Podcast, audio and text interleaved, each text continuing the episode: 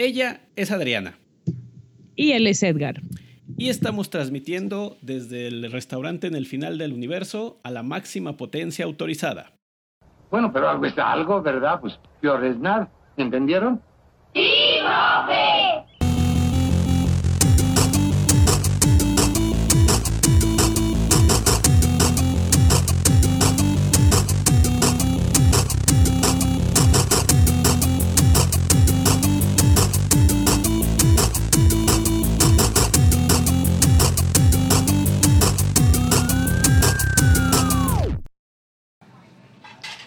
Días, buenas tardes, buenas noches a la hora que nos estén escuchando. Bienvenidos a 42. Eh, estamos aquí transmitiendo en el restaurante en el final del universo. Eh, bueno, antes de, de, ir de lleno al tema, eh, queremos pedirles una disculpa por no haber transmitido eh, hace dos semanas como estaba planeado. En el horario normal, sí. Eh, tuvimos dificultades técnicas reales. Y graves. Eh, sí, eh, tuvimos problemas de conexión y luego problemas físicos. Eh, tengo un tobillo esguinzado y eso eh, complicó algunas cosas. Uh -huh. Pero ya se ¿verdad, Edgar? Sí, ahora es cuando entendemos bien a nuestro colega Ken cuando pues, tiene sus enfrentamientos con el proveedor local de, de internet. Ah, un saludo a Ken. Hola Ken. Y a, su, y a su servicio de internet. y a su servicio de internet que pues queremos mucho y apreciamos porque pues no es el mismo, pero ya nos aplicó una similar. Y pues Así sí, es. andas con la patita chueca que pues ahí va, ¿verdad? Sí, así es. Eh, tuve, el lunes tuve un accidente muy tonto. La verdad es que, bueno, no, no hay accidentes eh, listos, ¿no? Uh -huh. Pero eh, en, en, un movimiento bastante cotidiano me, me, doblé el tobillo, me torcí el tobillo. O sea, no, no haciendo nada extraordinario, solo me lo torcí y ya. Te lo torciste y ya. Y pues eh, ya, esguince de segundo grado, eh, tuve que tenerlo inmovilizado dos semanas, bonito, bonito. Y ahorita pues todavía tengo una férula chiquita, pero, pero al menos ya puedo caminar. Ya puedes caminar, sí, pues esas cosas hacen que dependas de alguien más para moverte y pues es cuando dices, ¿por qué no todos los edificios tienen rampas de seguridad que sirvan? Eso es verdad y es un tema, es un tema para podcast también, hay que anotarlo. Lo anotamos eh, y lo veremos después. Sobre la accesibilidad para personas con discapacidad, sí te, sí te pone a pensar de, eh, en lo mal que estamos en México en ese sentido. Uh -huh. eh, no, no solo de, en el tema de accesos, en el tema de accesos, pues en algunos lugares se hace lo que se puede, pero la cultura, ¿no? Eh, varias veces con todo y mis muletas me tuve que formar para para comprar algo de comer y no, o sea, no hay gente que te vea formado con las muletas y te diga, no, no, por favor, pásale, ¿no? y pues, no, pues espérate hasta el último. Sí, y, y, no, me tocó también estar yendo despacito, caminando al baño. Uh -huh. Y, justo cuando estaba acomodando mis muletas en la pared del baño para poder entrar a, a, a un privado, se me adelantó una, una estudiante y entró antes que yo, ¿no? Y es Qué como. mala onda. Y es como, no manche, o sea, que camine lento no significa que. Ay, no sé. sí, ¿eh? se pasa, sí, pasa. Pero sí, bueno. Entonces, bueno, también eso me ha enseñado a, a, valorar algunas cosas y a ser más consciente de, de, de cuando hay alguien que, que, necesita ayuda, ofrecerle mi lugar o, o, o cosas este, por el estilo. Tenerle paciencia. Muy claro bien. que sí. Muy bien, Adriana, pues esperemos tu pronta recuperación y que ya encuentres rueditas y otros elementos que te permitan caminar cómodamente. Gracias. Ahora sí, Eres pues. ¿de qué les vamos a platicar el día de hoy mientras preparamos aquí el primer café de la día, tarde, noche, todos los momentos? Pues vamos a hablar de los centros de escritura o writing centers, como se les conoce en los países anglosajones. Los Centros de escritura, ¿qué es eso? ¿Un lugar donde yo voy y me hacen mi novela? Sí, exactamente. Tú llegas y dices, quiero escribir una novela que hable sobre un extraterrestre y un hombre lobo. No, pero digo que ellos la escriban por mí. O sea, yo les digo, escriban mi novela y ya los dejo y a los tres meses regreso y pues cobro las ganancias. Obviamente no. ¿No? No, Te, te voy a contar qué son los centros de escritura. Ver, Eh, los centros de escritura son espacios que se crean en algunas universidades para, eh, bueno, con, con profesores o, o personal capacitado y que orienta a los estudiantes en la redacción de sus tareas y trabajos son, pues, básicamente son asesorías, es un espacio para dar asesorías personalizadas, Ujú. Funcionan por medio de citas y pues un estudiante que tenga problemas con la redacción de algún ensayo, de algún trabajo de investigación o de, pues, ya sabes, todas las variantes de, de- de tipos de trabajos que se entregan en la universidad. Eh, en los centros de escritura hay personal que les ayuda a, a- a escribir. A Eh, ver, Eso es lo que ok, pero según lo que me estás contando, un centro de escritura es un lugar donde tú vas y te enseñan cómo escribir haciendo tus trabajos o solamente te dicen existe esto, funciona así o podrías mejorar en esto o escribes de la polita fregada, entonces Eh, bueno, la idea, la idea de los centros de escritura es que no se conviertan en eh, correctores de estilo. ah, ok, O sea, eh, se, una, una de las reglas, al menos en, en, el, en el centro de escritura de, de donde yo trabajo, sí se les pide a los alumnos que no lleguen con un trabajo eh, para revisar, digamos. Ok, Se, se les pide que lleguen con una idea, con las instrucciones que les, que les dio el profesor o profesora, y eh, en el centro de escritura,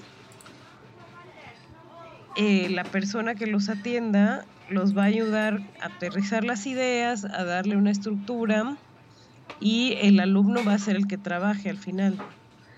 Eh, también, bueno, hemos tenido casos de alumnos que llegan con el trabajo hecho y dice, sí me lo puedes revisar, ahorita tengo práctica de fútbol, pero re- regreso en una hora para, para recogerlo. Y es como, no, no, no, no, no. no, O sea, no, el centro de escritura no es para eso. El centro de escritura es para que tú vengas con una idea inicial y te ayudemos a desarrollarla sí, y ya vayas y tú seas el que hagas el trabajo, ¿no? Pero, pero ayudar a los alumnos con cuestiones de, de, pla- de plantear una idea y ponerla en el papel, o bien también eh, tenemos la otra opción de tú puedes llegar al centro de escritura así de, la verdad, la verdad, la verdad es que nunca aprendí a poner acentos. Vengo, vengo a ver si alguien me puede ayudar con el tema de acentos.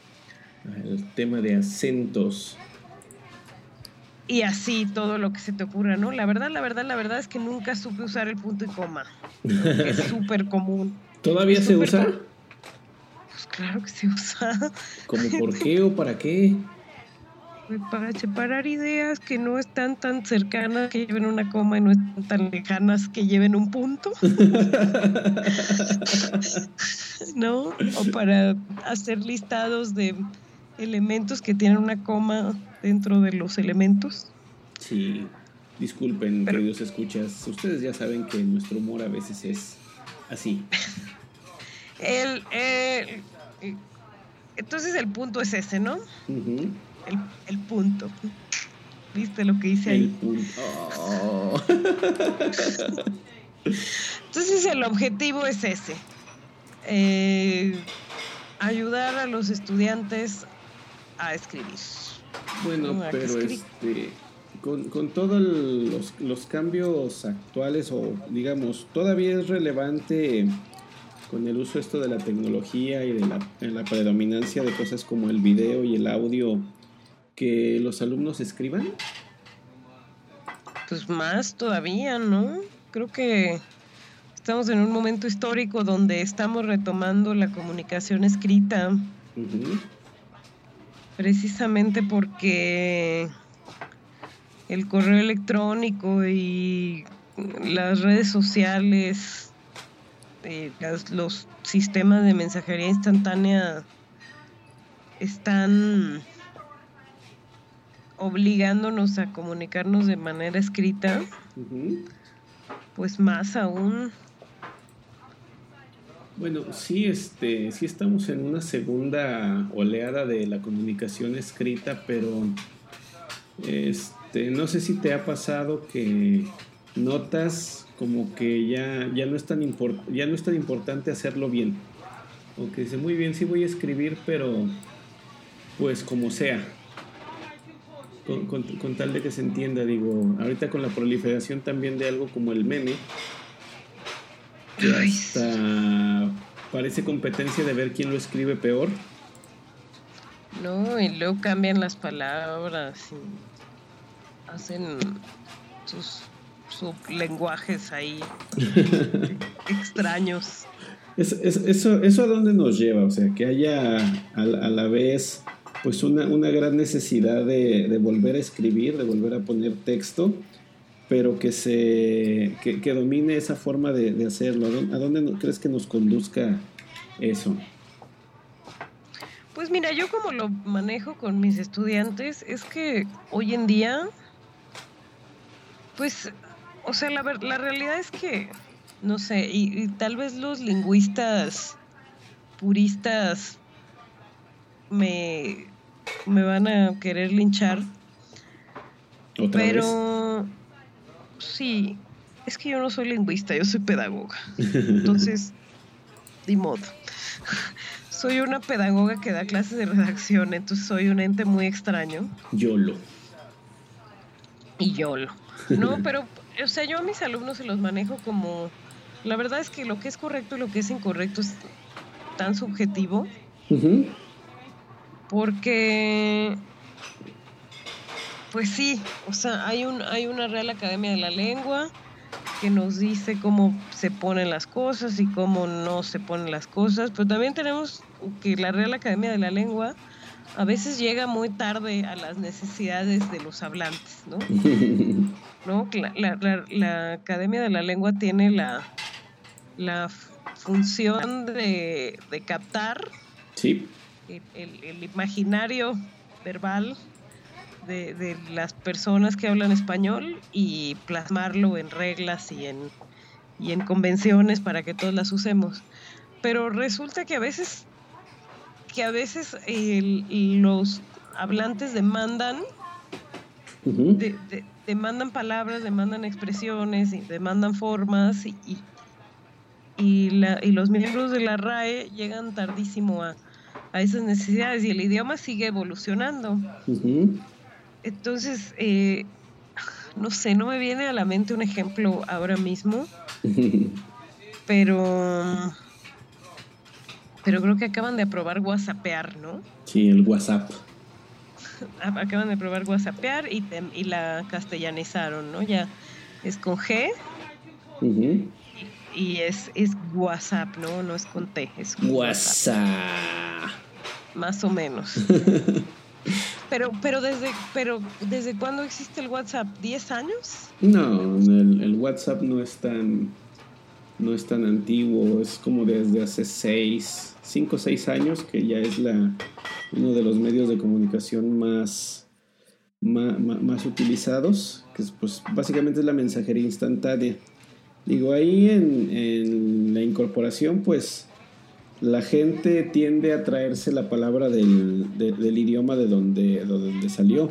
Aquí en, aquí en donde estamos, las palabras compuestas o utilizar palabras y expresiones en inglés mezcladas con, con el español, pues también ya se está volviendo una, una, una costumbre.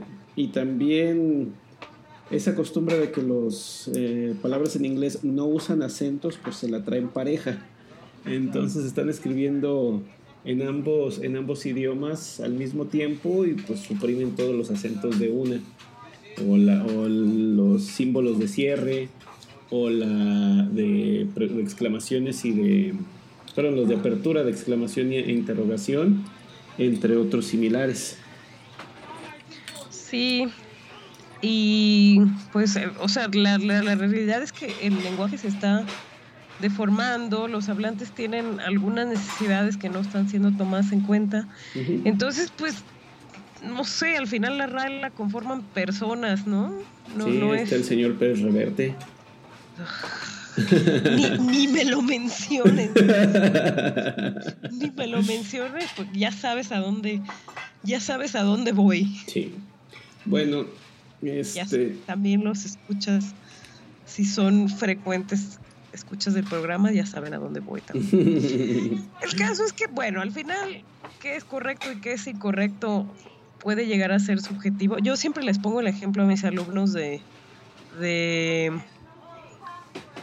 pues está el lenguaje formal, que es el que debemos usar en la universidad, en las presentaciones, en los eh, en la entrega de trabajos, etcétera. En lo Pero, profesional también en el ámbito profesional, claro.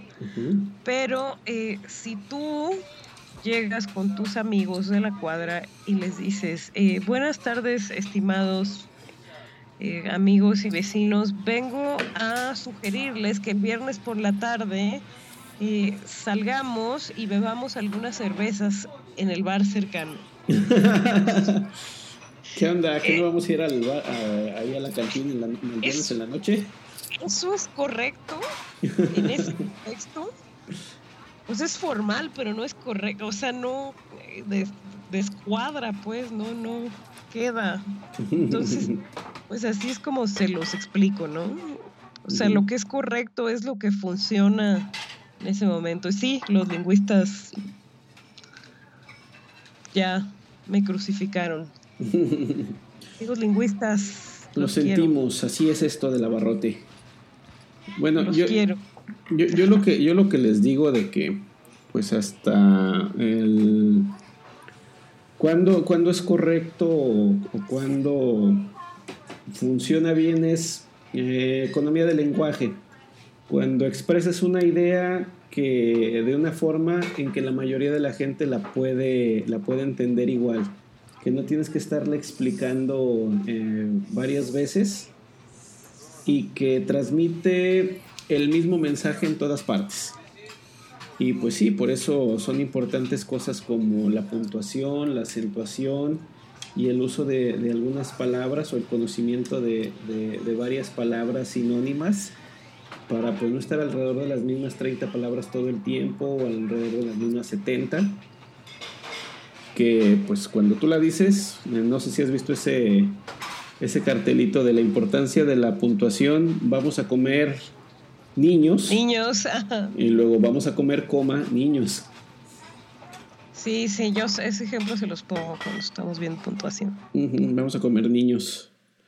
No saben muy bien, este, no se los recomiendo mucho. Porque como que todavía no agarran sabor. Entonces dejen que crezca un poquito y ya se los comen. Bueno, de acuerdo con Jonathan Swift, que escribió un ensayo sobre cómo combatir la pobreza, eh, si nos comemos a los niños pobres a, la edad de un año, es como un muy buen momento para que tengan suficiente carnita y tengan varios días. Se pueden vender a buen precio. El pragmatismo a todo lo que da. Es buenísimo ese ensayo, lo recomiendo muchísimo. Hago que mis alumnos lo lean en el primer parcial. Muy bien. Porque es un ejemplo maravilloso de cómo hasta la idea más absurda se puede argumentar si está bien. Si está bien cimentada. Así es. Sí, este. Y pues también, no sé si te has dado cuenta de que parece que se está teniendo una, pérdida por el cuidado de, la calidad de la escritura. O sea, como que ya no importa escribir siguiendo un, conjunto de reglas o ponerle, ponerle cuidado. Hay un servicio de transmisión de contenido digital muy popular en, en el mundo, que tú usas, que yo uso, que mucha gente que nos está escuchando usa para ver sus teleseries, películas y demás. Netflix. Ese. No somos patrocinados por ese servicio, así que si nos quieren patrocinar, páguenos. Sí, páguenos. páguenos dinero. O donen a nuestro Patreon. O donen a nuestro Patreon. Pero regularmente me encuentro con pues este programas de, en idioma distinto al español que llevan subtítulos y ya desde hace un par de años para acá no me encuentro un solo capítulo contenido que no tenga faltas de ortografía en los subtítulos. Yo también me he dado cuenta de eso. Incluso en el cine también, bueno, en donde todavía tenemos la fortuna de encontrar las películas en su idioma original, eh, los subtítulos mal escritos. Sí. Y ya no digamos la traducción pésima de que la persona en inglés está diciendo una cosa y la traducen de otra, sino de que las palabras están mal escritas, acentos donde no deben de ir, comas que se les olvidan, acentos que faltan, palabras con C que escriben con S y así sucesivamente. No, no, no, y los errores de redacción los gerundios con las patas. Chupando, ¿qué es gerundio? Los gerundios con las patas. Entonces, sí se está teniendo una segunda oleada de, gente que necesita escribir, pero no se está teniendo el, el, cuidado de hacerlo de una, de una mejor manera o de una, con una calidad de escritura buena. Y pues eso, ¿a, dónde nos puede llevar, Adriana? ¿O qué, puede implicar? A la destrucción. a la cumbia. Al desastre. Eh, no, pues a dónde nos puede llevar. Pues a que la gente escriba mal. sí, pero ¿qué, qué implica o qué, qué, qué, consecuencia tiene que la gente esté, esté escribiendo mal?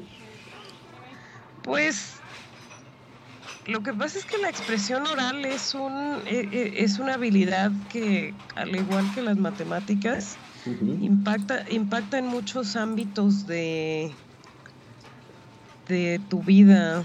Ya decía Wittgenstein que los límites de mi lenguaje son los límites de mi mundo.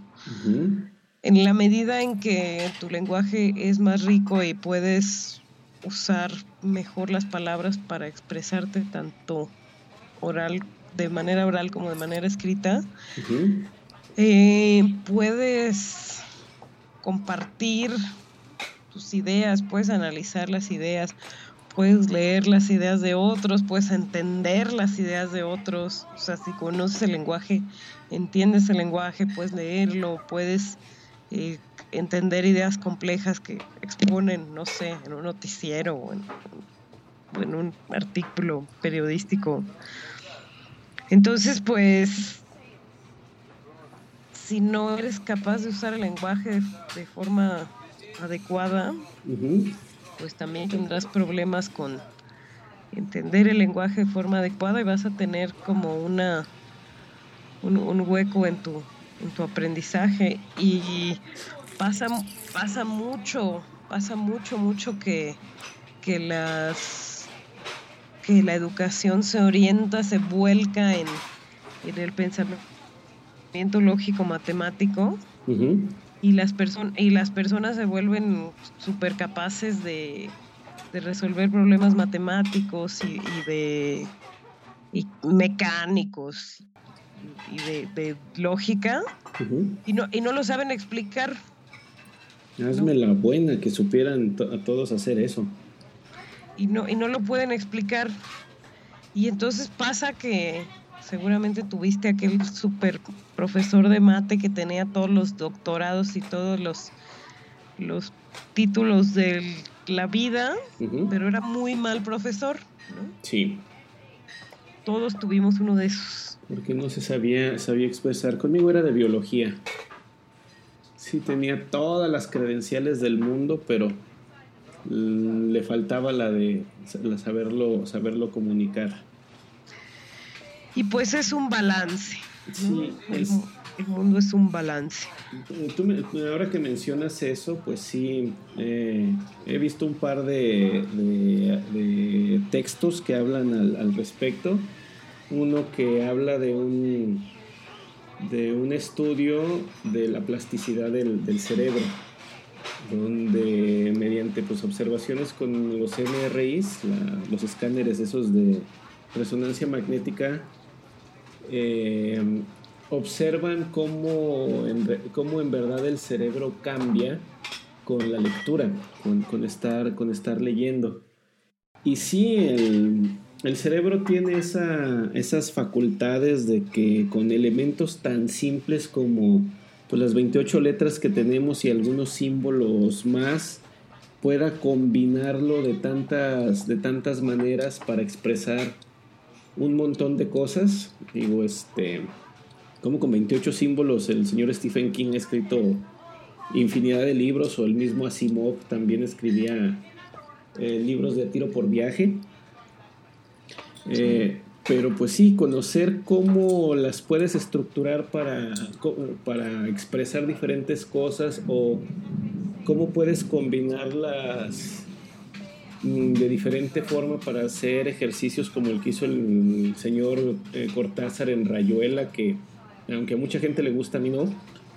Ay, yo a mí tampoco. Yo la sufro, sufro con Rayuela, pero sí sé que es un ejercicio lingüista muy, muy, muy complejo, o lo mismo que hacía el señor Tolkien, que pues creó lenguajes nuevos, que le daba significado a los viajes y a las aventuras y a los mapas, como si fuesen pues propiamente un lenguaje, una forma de, expresarse con, palabras.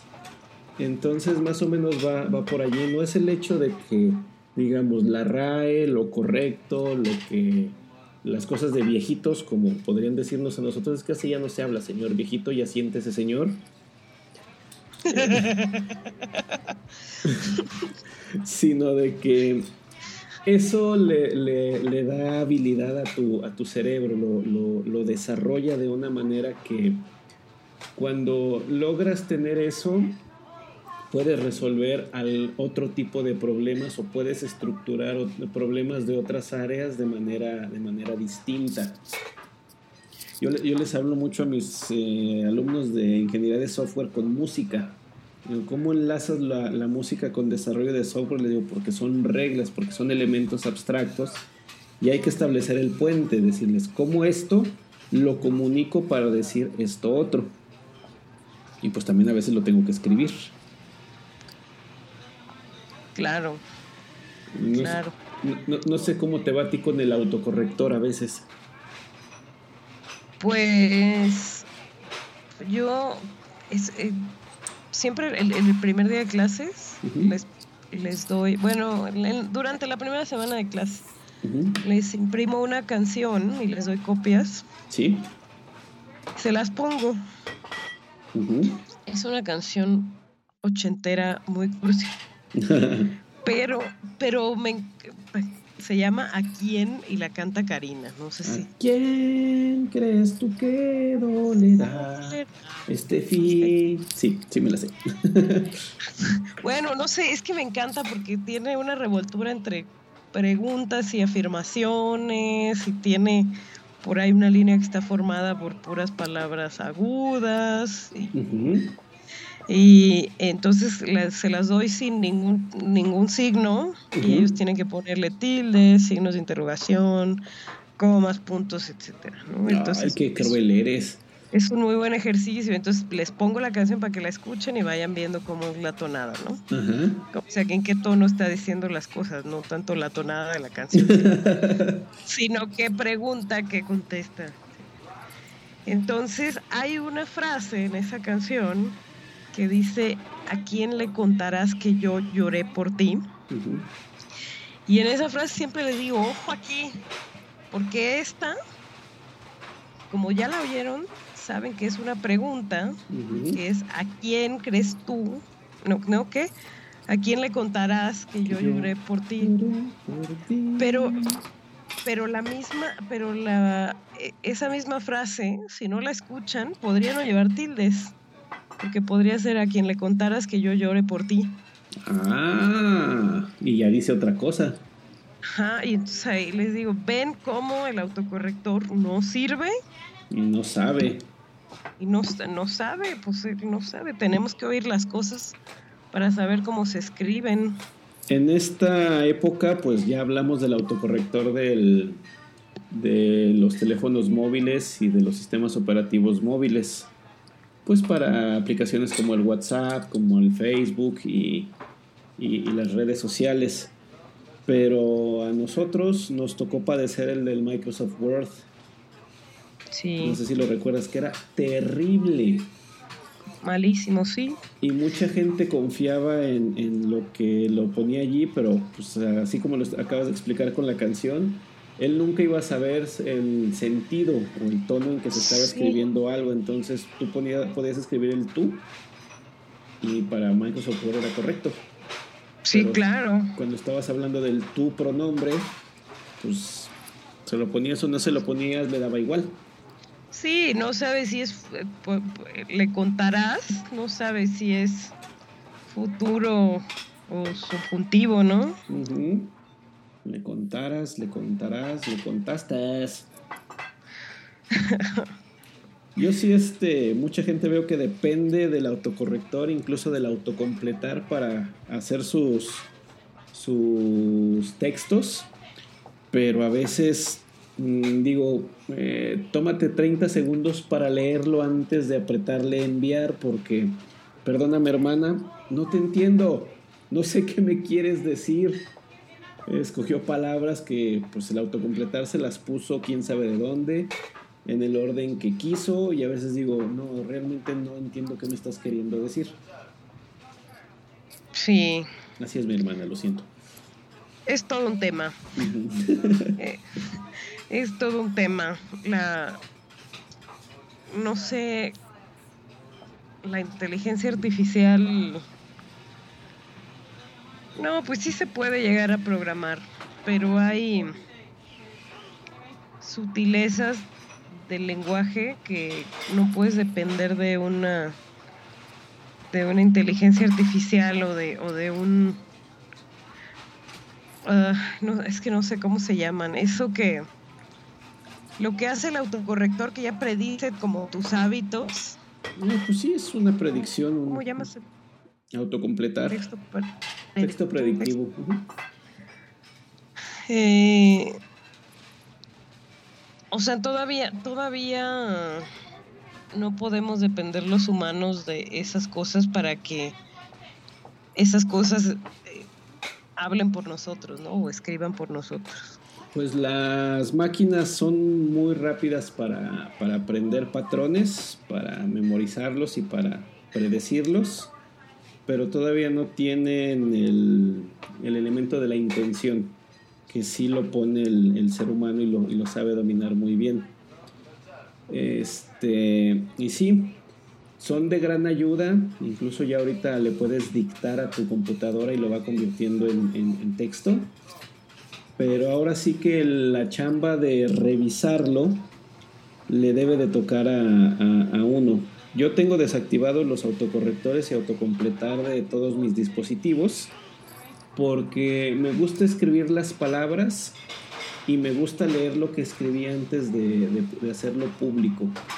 No estoy exento de que se me den mis resbalones como a todos, pero al menos sí es un ejercicio que procuro que, se haga. Ya lo escribí, ok, lo voy a leer a ver qué, estoy queriendo decir y si eso es realmente lo que quise decir. Porque a veces no, te, no sé si te pasa que lo lees y dices, ay, esto se puede entender de como de tres maneras distintas. No, las, este, lo que le llaman anfibologías o ambigüedades, ¿no? Esas de se vende jabón en barra para niños en forma de hipopótamo. esas son anfibologías. Se venden botas de piel de niño. Ni Hitler se atrevió a tanto. Me gusta mucho ponérselas a mis alumnos para, para que vean es que eso es, ¿no? ahí es donde dices, es para que veas que sí importa y que sí hay cosas que se pueden malentender y que las tienes que tomar en cuenta. Digo, no sé si te ha tocado lidiar con abogados. Ay, Dios. Te, pelean una coma, te pelean por un punto, te pelean por una palabra que es que en este contexto puede significar esto, esto y esto y tú. Ah. Yo una vez, yo una vez en la empresa en la, es en la que colaboramos juntos, me estuve mm. peleando una hora con una persona por una coma. Ah. Porque ella no entendía lo que significaba la coma. Sí, ya sabes quién es. Ah, ya sé quién. La de finanzas. No, de procesos. Ah, ya No, es que había mucha gente necia. Un poquito sí.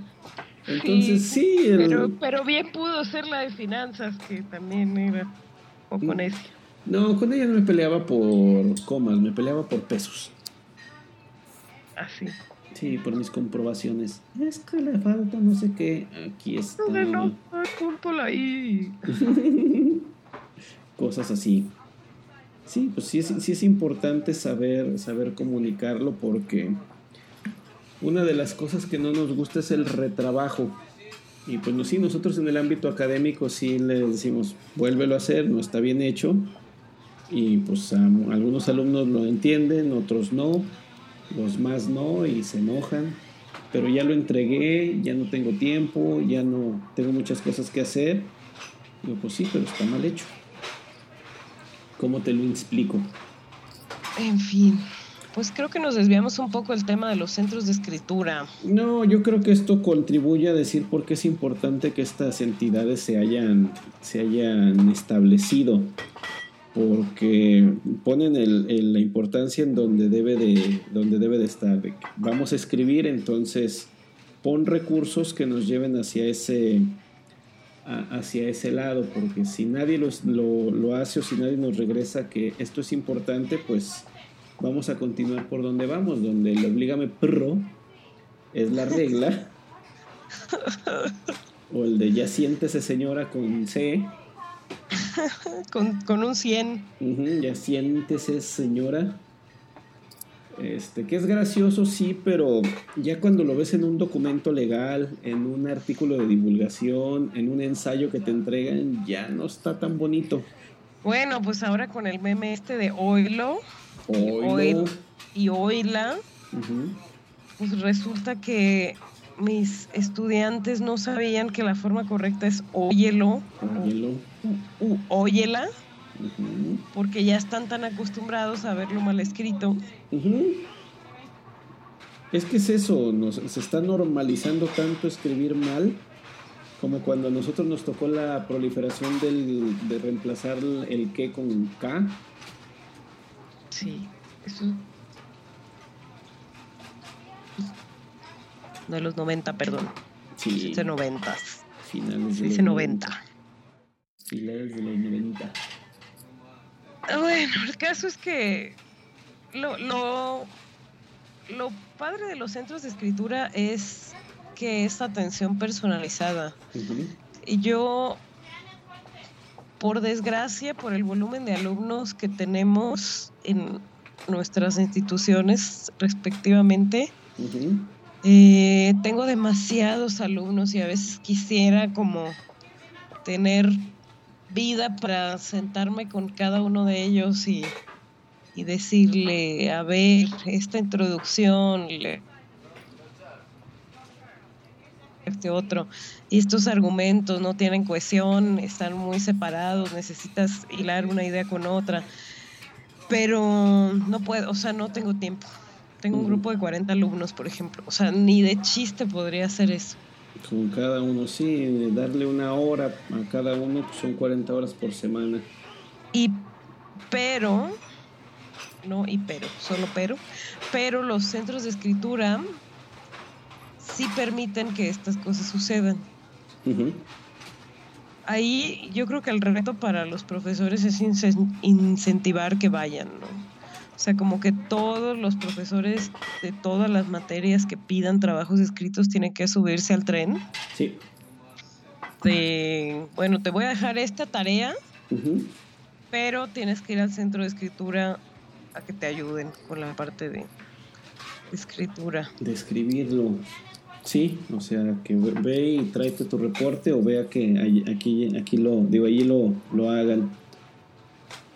Sí, y la verdad es que no es una mala idea. O sea, yo, si las materias como la que doy yo van a migrar más bien a convertirse en eso, yo no tengo ningún problema. O sea, yo preferiría mil veces tener un horario Flexible. tener un horario pues flexible o no flexible, pero, pero ocupar mi tiempo dando asesorías personalizadas a, a muchachos en sus necesidades específicas de, de la disciplina que están estudiando a, a hacer todo tan vago, ¿no? Como es ahora mismo. ¿Tú qué hubieras preferido cuando estudiabas? En ese aspecto, leer mucho. Sí. Leer mucho y escribir mucho. Pero en términos Ah, de... pero sí, ¿qué tal que te decían? "Sa- Saquen una hoja. ¿eh? Sí. Pero en términos de escribir mucho de lo que estaba... De, de- de lo que estaba estudiando, o sea, de lo que iba a acabar aplicando. Y ahorita que mencionas eso, sí me acuerdo de un trabajo que nos dejaron una vez, que era un anteproyecto, donde teníamos que escribir algo así como 40 páginas. Me costó un trabajo aquella vez, porque pues mm, sí podía redundar o, o- o explicar una, una idea en varios, en varios lugares, pero pues tenía que ser un trabajo con estructura, con, con todas las ideas desarrolladas y un mínimo de 40 páginas. Y cuando lo entregamos y ya después de que nos dieron la revisión, sí nos dijeron a todos, se nota que les, eh, se les dificultó que salieran las palabras. O sea, Pues sí, uno, no- uno está medio oxidado en, eh, en escribir con esa, con esa longitud, con esa extensión de, de- de texto. Estás muy acostumbrado al mensaje corto, a, a- a lo que anotas en ideas cortas, que hacer algo con una estructura así de larga. Tweet. Al tweet. Bueno, en aquella época no existía el tweet. Existían los SMS que eran lo mismo, pero más El caro. MIRC. El MIRC. Qué maravilla el MIRC. Entonces, tomar una, una estructura, una idea así de, de- de larga costaba mucho, mucho trabajo porque no sabías cómo poner una misma idea de diferentes formas o cómo ir conectando varias ideas en un mismo hilo conductor. Entonces eso es lo que, lo, lo- lo que dificulta, lo que dificulta y sí, pues que alguien ahorita te redacte una página completa en el salón, les cuesta muchísimo sudor y sangre. Sí, y redundan, ¿no? Lo que hacen es que redundan. Para llenar la página, dicen la misma idea. O O te, usan llen- un chorro de sinónimos. o- no, te llenan de cosas como este más, pero sin embargo, aunque ah, viéndolo bien, pero si lo pones de esa forma, entonces cosas como eso. Y luego me encanta que siempre que empiezan a redactar un, un texto argumentativo, un ensayo, empiezan como desde tiempos inmemorables la humanidad o ¿no? los seres humanos desde el principio de los tiempos han tenido la necesidad, o sea, siempre hablan de la humanidad. O sea, no importa de qué trata el texto, siempre en las necesidades de la humanidad. Sí, los lugares comunes. Así es. que tantos? eh, El vital líquido, el agua, el agua. Sí. Sí, pero lo que pasa es que tienes que, tienes que también recurrir cuando ya dijiste agua muchas veces en, un texto. Pero pues ese es, exactamente, ¿no? El vital muchas veces. Entonces es tu obligación tener vocabulario suficiente para poder ante eso. Sí, pero pues estarás de acuerdo en, otra cosa que pues es de lo que vamos a acompañar este, este episodio, de que la otra parte o lo que también es importante para desarrollar una buena habilidad de, escritura o de, comunicar ideas de manera escrita y oral, pues es leer. Sí. Leer, sí, los alumnos tienen que leer y no nada más memes. Los alumnos y, todos. Y todos. Hoy justamente me pasó que estábamos haciendo una actividad en el, en el aula y pues para que conocieran cómo funcionaba una técnica de estimación de, proyectos, les sugerí varias lecturas en, varios libros. Uno este, no tomó el libro, se conectó los audífonos y se puso en su celular a buscar videos. Y le dije, pero toma el libro, ah. allí viene ya, ya explicado en, muy claro. Me dice, no, es que a mí se me dificulta eso, yo soy mucho más visual. Y le digo, pues sí, pero ahí está claro. Si lo, si lo lees vas a ver que, que, allí está. Total que no me hizo caso. Entonces ya cuando le tocó la parte de explicar, decían, bueno, vimos, vi este, lo explicaron entre, tres, está muy confuso porque al final hace una multiplicación por un factor y dice que es 8, pero nada más es, le, le pone el 8 y esto y aquello. Y cuando termina le digo, pues sí, todo lo que explicaste está tremendamente mal porque es así, así, así y así. Digo, eso es lo que pasa cuando le crees a un mono en YouTube. Y no cuando, y no cuando tomas el libro de donde supuestamente se pudo haber basado. Pues, pues la verdad es que yo caigo en ese vicio ¿eh? Buscar YouTube. Bueno, sobre todo, es que, bueno, ahora estoy estudiando matemáticas para un examen que voy a hacer. No spoileo nada. ahora que estoy estudiando matemáticas, pues ciertamente, primero quise y pues sí, el valor tiene el suyo ¿Tienes el Baldor o te vale? eh, la verdad que hay profesores muy competentes que tienen sus canales de YouTube y te explican pasito a pasito cómo ir haciendo la ecuación. Sí, pero estarás de acuerdo que esas cosas funcionan muy bien con algo que, que dices, a ver, quiero ver tú cómo lo haces pero no para contenido más, más conceptual del, entendimiento. Esto es esto, esto es esta otra cosa, esto salió de aquí. Y ya cuando dices, bueno, vamos a, oye, ok, ahora enséñame cómo lo, cómo lo uso, pues sí, ya te ayuda el, eh, el video, pero pues sí, a este, lo que le pasó a este alumno es de que primero no estaba entendiendo nada de lo que el otro fulano estaba hablando porque no tenía ese, ese material en la cabeza. Ya cuando digo, ah, ya vi lo que está haciendo, es lo que decía en el libro, así, así y así. Claro, este con la teoría pura. No, no lo haces y, con la pura práctica, tampoco. Pero sí, lo que te da. Lo que te da vocabulario, lo que te da estilo y a veces lo que te va enseñando cómo argumentar, pues es copiarle a alguien que sí lo sabe hacer. ¿Y quién lo y dónde encuentras a alguien que sí lo sabe hacer? Pues en, los libros. Digo, yo sí sé, y probablemente tú y nuestros escuchas, cuáles son los libros que me han gustado e influido e incluso eh, me he dado cuenta que les copio. O sea, que tomo ideas de cómo está escrito allí y utilizo una, una voz similar para expresar algo.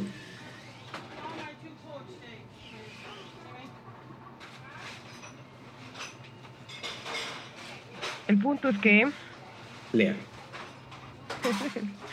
el punto es que hay que saber escribir. Y leer. Leer ayuda. De hecho, es una de las cosas que te dan en un centro de escritura. Te dicen, mira, lee este, lee este artículo, lee esta cosa y ahí vas a encontrar cómo, cómo está expresado.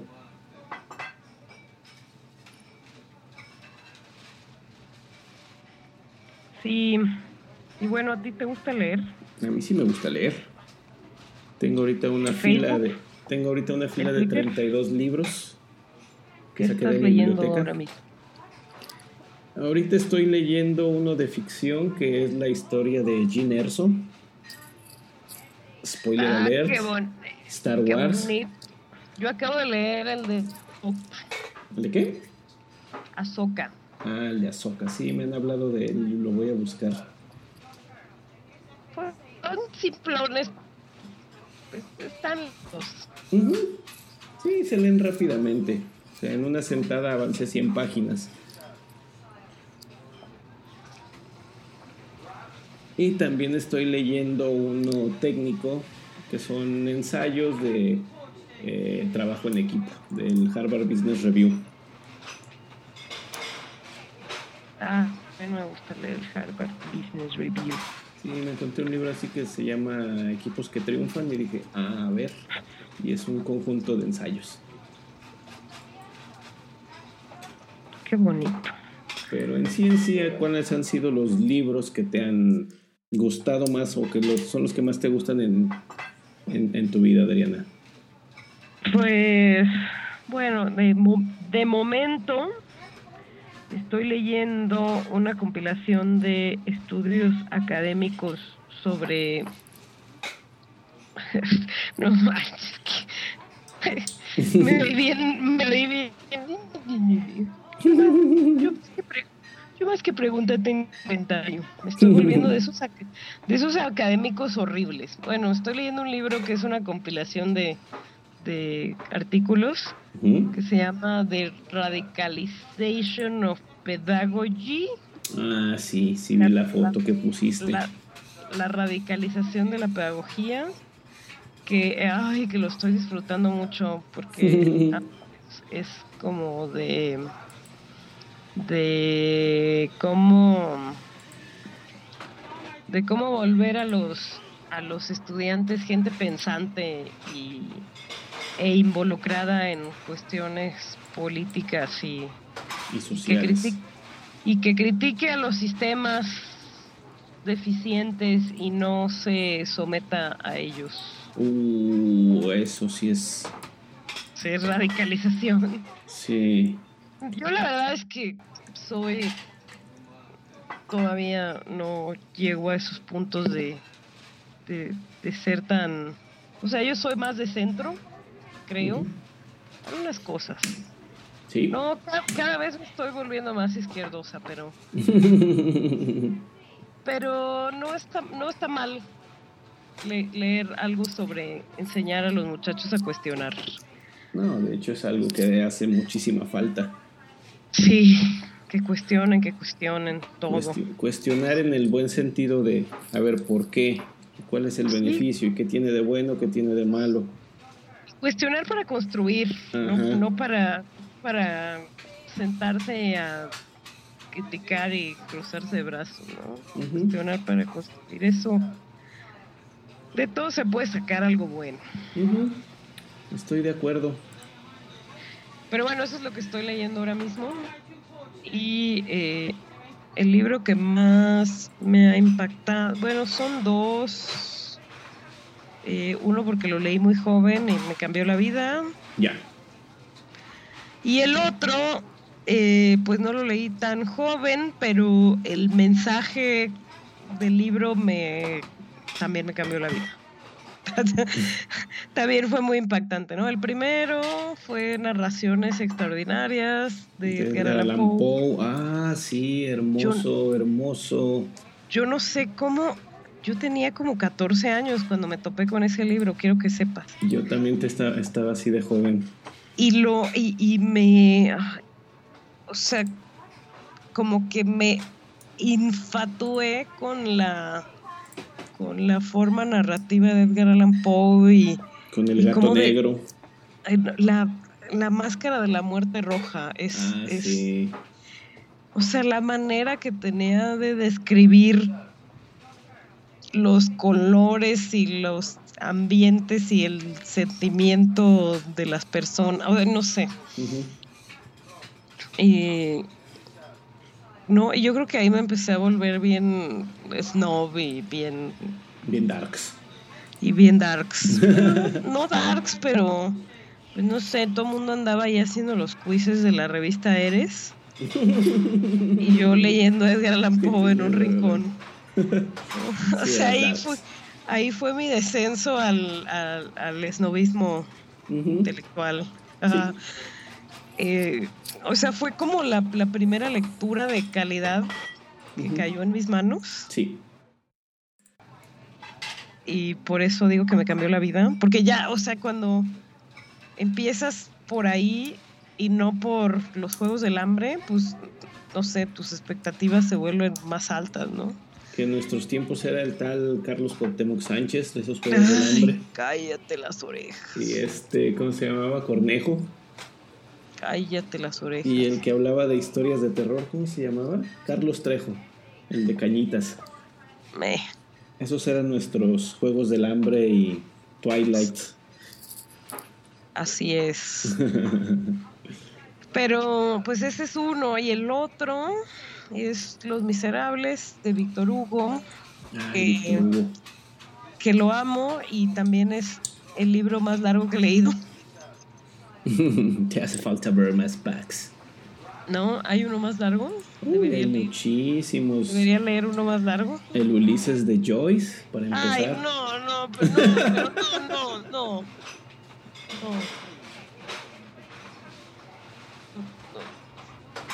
No. Ulises no. No, Ulises malo. Sí. Bueno, un día lo, un día lo intentaré, pero trabajo.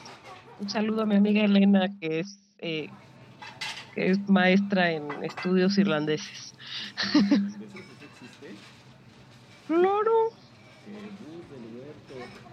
Claro que sí. Y baila sin levantar los brazos. Baila, y la goza, Ah, y la canta, No. Ya pues.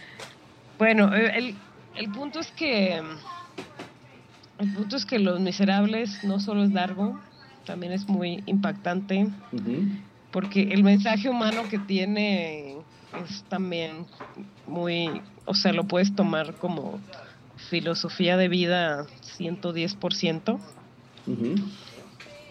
O sea, como todos los dilemas éticos de los personajes y de que en realidad el héroe es un ladrón y el policía es el villano. Pero en realidad no es el villano. No. eh, luego hay un personaje que no. que abre el libro, pero no es tan relevante en las adaptaciones que han hecho el cine. musical y las películas y eso, el obispo, el, el personaje del obispo en, en el libro, ay, no sé, es, ya quisieran los obispos mediocres de, que, de los que tanto se habla últimamente Hay, hay un canal en YouTube hablando de, de eso. de obispos. Eh, no, de obispos no, de YouTube, de que hace rato lo mencionamos. Que el autor habla mucho de música y tiene un video donde habla de los miserables y cómo está contado como si fuese una fuga de, de Bach. Así. Algo así. Sí, o sea, enlaza los, los, enlaza lo- los conceptos de, de los miserables con, con lo de la fuga y habla en ciertos puntos ahí de, de, de esa escena donde pues este deja al, al, al obispo tirado bueno, o, al, o al sacerdote o al clérigo que estaba por allí que lo regresan y dice este lo encontramos con esta con estas piezas y pues sabemos que se las robó de aquí y él le dice no No, yo se las di. yo se las di, e incluso se te olvidó llevarte también esto. como Bueno, yo en el musical, en esa parte, aunque lo esté oyendo así en el carro, se me salen las lágrimas así con moco y todo. Sí, porque es... ah, que, que lo dice así de que, bueno, él, él está diciendo, te estoy dando una segunda oportunidad y a partir de aquí pues ya es lo que tú, decida, lo que tú decidas hacer. Yo te perdono lo que me hiciste y de aquí en adelante es lo que tú tengas que hacer y lo enlaza con un concepto de, de, de las fugas, nada más ahí ya no lo recuerdo bien cuál era, cuál era el respecto. Pero sí, Ah. es, es esa parte. But remember this, my brother. Adriana ya empezó a some cantar. higher plan. You must use this precious silver to Apro- become an honest man. Aprovecho para comentar que voy a ir a ver un musical que Adriana no va a poder ver y ella me odia ahora. Ahora está echando espuma por la boca. Se está retorciendo como la niña del exorcista. Como babosa con sal. También. Ay, bueno. Pues sí, no tiene nada, o sea, me gusta mucho el musical, pero bueno, al final el musical está basado en un libro donde los donde los personajes son mucho más profundos y más detallados y más complejos y se conocen mejor las historias de todos y ay, cada personaje menos Cosette. Cosette. Cosette tiene cero complejidad. Yo no sé por qué a Víctor Hugo le dio flojera desarrollar a pero todos los demás son tan o para mí los miserables fue la pauta para decir para entender la diferencia entre lo que es la gente buena, la gente mala y lo que la sociedad dice que es bueno y es malo. o sea, para establecer esa diferencia. De lo de Cosette, pues de- entiende. el- eh, Víctor Hugo quería decir, pues hay personas así, hay personas así, pues también hay personas de estas. O sea, no es de que haya sido un personaje Pues sí. menos complejo, no es- pues, así, así, así Mira. son las, así es la sociedad. Hay personas que van con la corriente, entiende. Sí, así, así era y pues sí, tiene personajes muy, muy redondos y por eso sigue siendo una de las obras de, de los clásicos de la literatura universal. ¿Y tú? Yo, ¿Qué show? yo todo bien al ¿Cuáles 100. Bueno, ¿Cuáles son tus libros favoritos? eh, mi favorito de la vida es y seguirá siendo El Principito. Qué Es- hermoso. Sí, lo he leído, ¿qué te gusta? Más de 50 veces. Este, porque es corto, tiene una historia pues sencilla, pero muy bien estructurada, muy bien, muy bien armada. Fue realmente uno de mis primeros acercamientos con la, fanta- con la fantasía. Este, y lo curioso de ese libro era de que me lo regalaron y yo no lo quería leer porque yo lo asociaba con un cuento para, para niños y pues, yo a mis 13 años ya me sentía el la persona más adulta y madura del mundo y pues, eh, esto no es para mí. Claro. Esto es para mocos. Esto es para mocos. Y luego veías los dibujos y decías, ¿quién, ¿qué niño de 3 años hizo esto? Sombrero. ¿Quién, ¿Quién dibujó este sombrero? Pero ya después, ya después lo leí, este, me gustó mucho, lo volví a leer, creo que ¿Y, se... y supiste que no era un sombrero? Y supe que no era un sombrero, eh, eso de la rosa, de cómo que se mueve entre, en- entre planetas con pájaros. Luego te das cuenta de que el asteroide sí existe. Entonces me ponía a decir, a ver, ¿y para dónde está? ¿Y cómo se ve? Pues, del tamaño que es, es muy difícil de ver con un telescopio. Y como se está moviendo, pues no lo ubicas, pero sí existe. Cosa, cosas así. Todavía me lo encuentro, lo leo. También hay una película que se hizo en 2015 que pues toma la historia original pero deriva una nueva. Pero cuando la fui a ver hice enojar a los vecinos de al lado porque como me lo sé de memoria iba repitiendo los textos en, en, No en voz alta, pero los iba diciendo. flo- Qué flojera me das. Ni yo cuando voy a ver musicales hago eso. y se enojaban porque, ya, déjame oír. Yo, oh, bueno, yo me lo sé. Y este. Y pues así de, de- de otro tipo de, de libros, hay uno técnico que así como a ti me cambió la vida. Se llama Discipline for Software Engineering. Sí, es de, mi área, lo escribió el señor Watts Humphrey. Saludos hasta allá, Watts. Ay, Este, y ahorita es mi libro de cabecera para mis clases. No obligo a mis alumnos a leerlo completo, pero les digo, ¿quieres entender tal cosa? Este es el capítulo, o esto es lo que tienes que ver, o aquí está. Este, está en inglés, pero les digo, es un libro no muy largo, son algo así como 600 páginas, pero está escrito de una forma muy simple. Uno lo lee fácilmente, los capítulos son cortos, muy concretos, las ideas son muy, muy claras y la verdad está muy padre. Qué bonito. Qué bonito. Qué bonito. Sí. Qué hermoso. De, de ese es uno de los que yo te digo que me he descubierto que a veces escribo como Whats.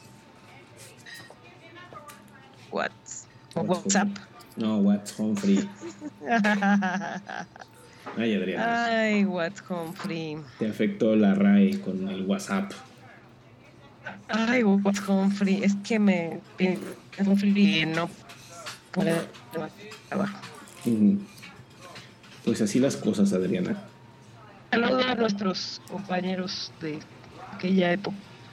De, aqu- de aquella época oscura y demás. Creo que Edith nos escucha. Saludo a Edith. Saludos, Edith. Allá está. ¿Todavía está del otro lado del charco? Muy bien. Y, ha- y hacen sus torrillas y sus tamales Ah, qué padre. es todo un, todo, es todo un estuche de monerías mexicanas. Así es. Muy bien, Adriana, pues, ¿con qué nos quedamos? Con hambre. Después, Sí. de, después de hablar de lo que hace Edith. No, no es cierto. Ese chiste con hambre ya van, van varios episodios que recurrimos a él, ¿verdad? Sí, ya, ya hay que cambiarlo. Con sueño. Hay Con que sueño. cambiarlo por con sueño. Sí. Bueno, me quedo con. Me quedo con que. Sí, los centros de escritura son el futuro de la enseñanza de la, de la escritura.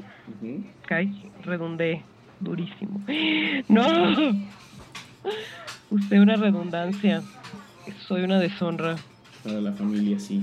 Deja, deja, deja, rompo mi diploma de. No, pues creo, creo que creo que los centros de escritura son el futuro de la enseñanza de, de la redacción y la gramática, etcétera, por, por la parte de, de la de la atención personalizada. Yo creo que así es como se aprende. Sí, Con alguien que sepa más que tú, que te esté diciendo en qué estás fallando, que te ayude a corregirlo, pero que seas tú el que lo corrija y hay alguien que te dé seguimiento. Esa es la mejor manera. Yo como profesora quisiera hacerlo, pero no me doy abasto, precisamente por esa área de oportunidad.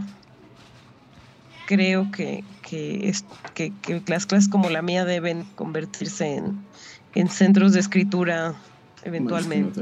Sí, yo coincido contigo en esa parte y que pues nosotros como profesores, colegas, este, pídanle más eh, cosas escritas a, su, a los alumnos, no nada más el, el- lo que viene, pues mándamelo por WhatsApp, hazme, hazme el video, sino de que tengan que- que escribir, hagan sus reflexiones, escriban documentos donde tengan que expresarse de esa forma y pues sí, que lean, que se acerquen a, a estas personas y vayamos por una lengua más eh, este, aseada, Así es.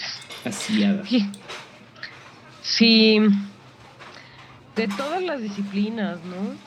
estaría muy interesante ver profesores de matemáticas pidiéndoles a los alumnos que escriban con sus propias palabras el proceso que siguen para resolver una para, para resolver una ecuación